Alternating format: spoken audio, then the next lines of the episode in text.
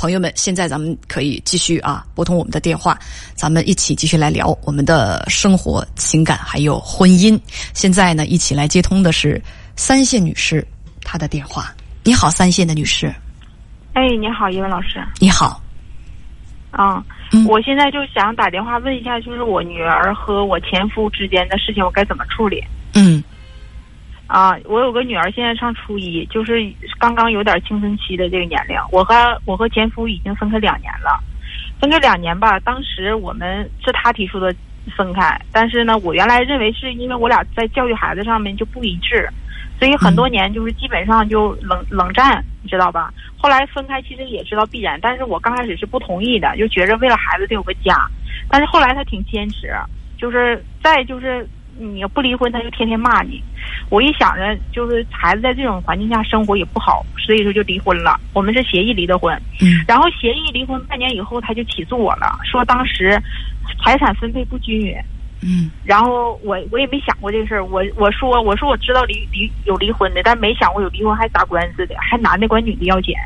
然后这个离婚持续了，这个官司持续将近有一年吧。完了，最后是法院判我给他大概是三十五万，哦因为他是个工人，我是做生意的。但是说按他的话来讲，就是他就是一分钱不挣，我也得跟他财产分割。我有很多东西确实也是自己没没做好保护，就是反正就是那么地了。然后就是因为这个事，我也挺生气，而且吧，他我管他要孩子抚养费，他不给，就是说什么呢？就是我没有钱。后来我他都把我告了，我也没有啥情面，嗯，你又把他告了。反诉了，我就嗯反诉了，直接这个能反诉。嗯反诉了以后，就法院判呢，就是他的工资一个月一千三百块钱给孩子，嗯就是这样。然后也是因为这个事儿，我俩就不来往了，就相互拉黑了。嗯拉黑了以后吧，就是因为很长时间大家就是没缓过来那劲儿，都挺我觉得挺仇恨。但是后来我想一想，人不能总在仇恨里，咱还有孩子，我就想着找朋友联系他。就是我因为跟他没有关系了，但是他的朋友我也认识。我说你们跟孩子爸爸说一声，孩子现在上马上上初中了，到青春期了，让他多联系联系孩子，别不看，他从来没看过。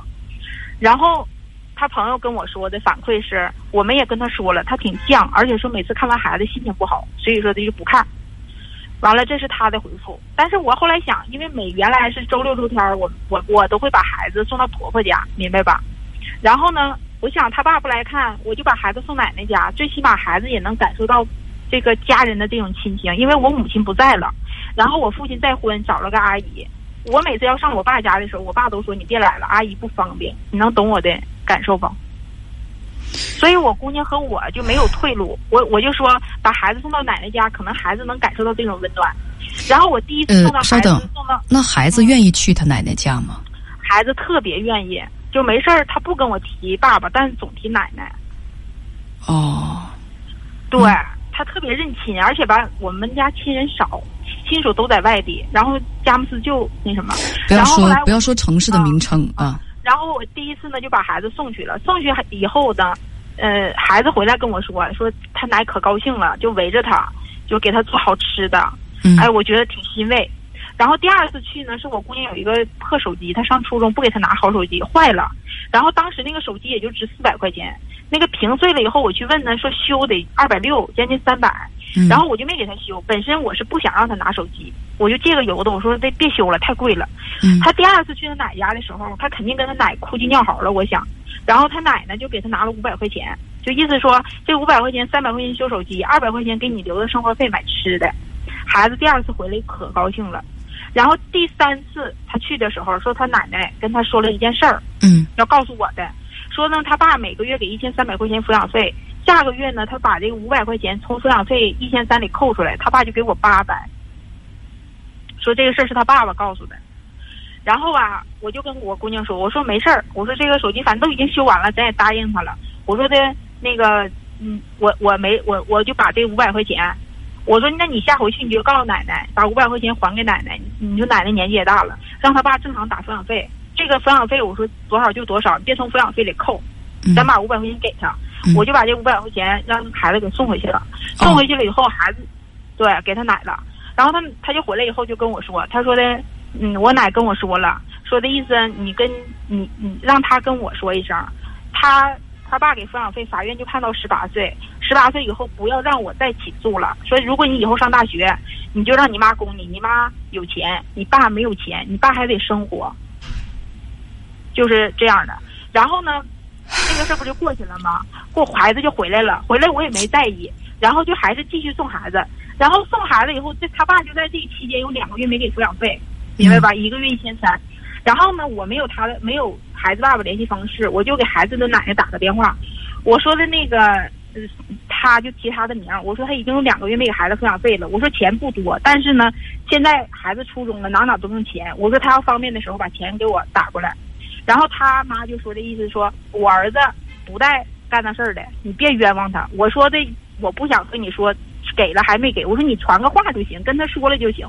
我说咱俩没有必要犟他给还是没给的事儿。这个电话我就挂了，挂了以后呢，等到下一周孩子正常放假去他奶奶奶家的时候，我我奶我姑娘到楼下给他奶打电话，因为每次都打电话上楼，他奶奶你在没在家给我开门，他奶打电话就连续占线，然后用我手机打也是连续占线。我说姑娘，你奶肯定是把你拉黑了，咱要不回家吧？完了，我姑娘就说我奶奶不会的，然后他就自己按门铃，按门铃他奶在里边就开了，他听见他奶声，他就上楼了，听明白了吧？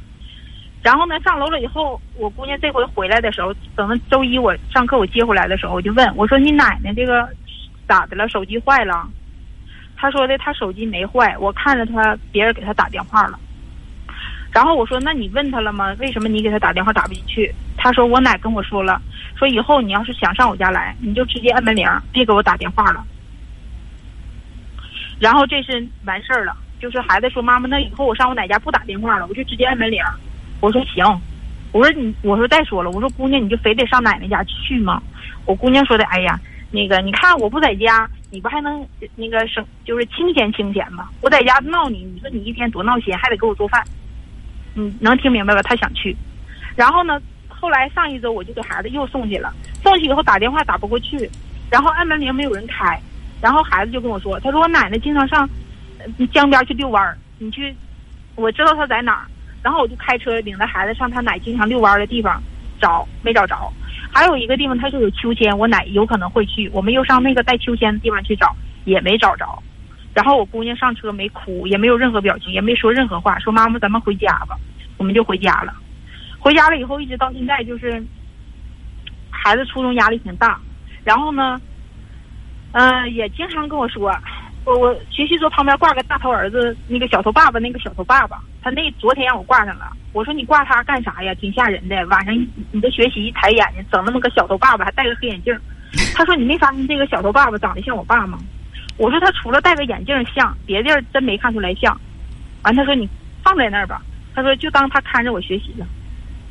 我听了以后心里挺不得劲儿，但是我现在就是他家这种情况，我要不要领孩子带上他奶家去？就这个事儿。我想暂时不用了。我听完这个，我真的很难过。是我，我知道，我也难过。尤其是你跟编辑刚才，嗯，你没说这么一句话啊，但是你跟我编辑说了，就是“女儿总说活着没意思”。这句话在，刚开学的时候说了，让人觉得非常的伤心以及恐怖。是我好几天没睡好觉。对，真的。就为了这个事儿，我都得抑郁症了。我后来就把抑郁症调整好，我也是怕影响孩子。就是，就我现在哈是这样，就是我的经济能力和我个人的能力，我会给我姑娘一个很周全的生活。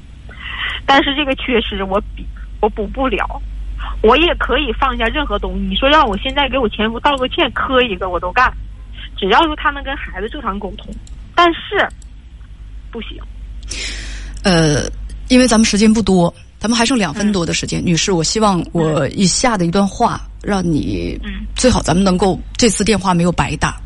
我跟你说句实话，现在吧，我我就心疼这个孩子，我特别特别心疼他，因为一个孩子都已经十三岁了，他如果跟你说活着没意思，这是一件相当可怕的事情。为什么？因为这句话明显透露着什么呢？他了无生趣，他明显透露着他在生活当中。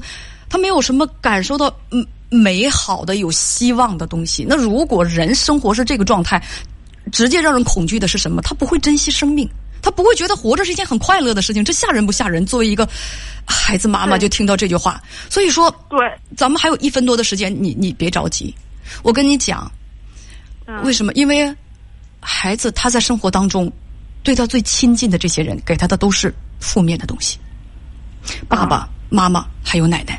他生活当中也没有更多的，但是我个人啊，我一个旁观者，我从这个事情当中，我听到的是什么？就是你们三个人都没有给他正面的东西，你们三个人彼此都这种尖锐的矛盾突出、对簿公堂、彼此拉黑的这种状态，让孩子感觉到既无奈又无力，生活又完全没有希望，没有人给他。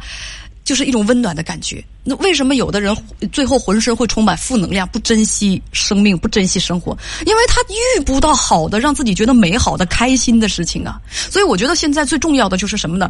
孩子身边能有这样的一个人，态度平和，呃，嗯，就是说身上不要有太多的怨气和戾气，对生活充满了希望，而且感觉到这个人心里内心很平和、很安静。这个是这个这个这个人物没有，包括你也是。我跟你说句实话，跟你谈话的时候就感觉到你是，你对前夫和前婆婆，就所有的一切，你充满了怨恨，情绪很大，这是第一。第二，你是一个很强势的这样的一个人，就是你跟我说话的这个态度啊，就不是说你跟我说话态度不好，就是你习惯性的这个语气，我能听得出来，这个人很强势，就是遇到什么事情我会非常的较真儿，而且我绝对是那种一点亏不吃的这样的人，你并不宽让，就是我。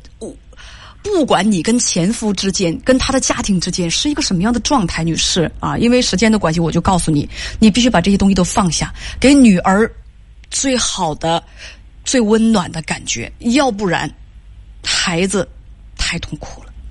时间关系，再见。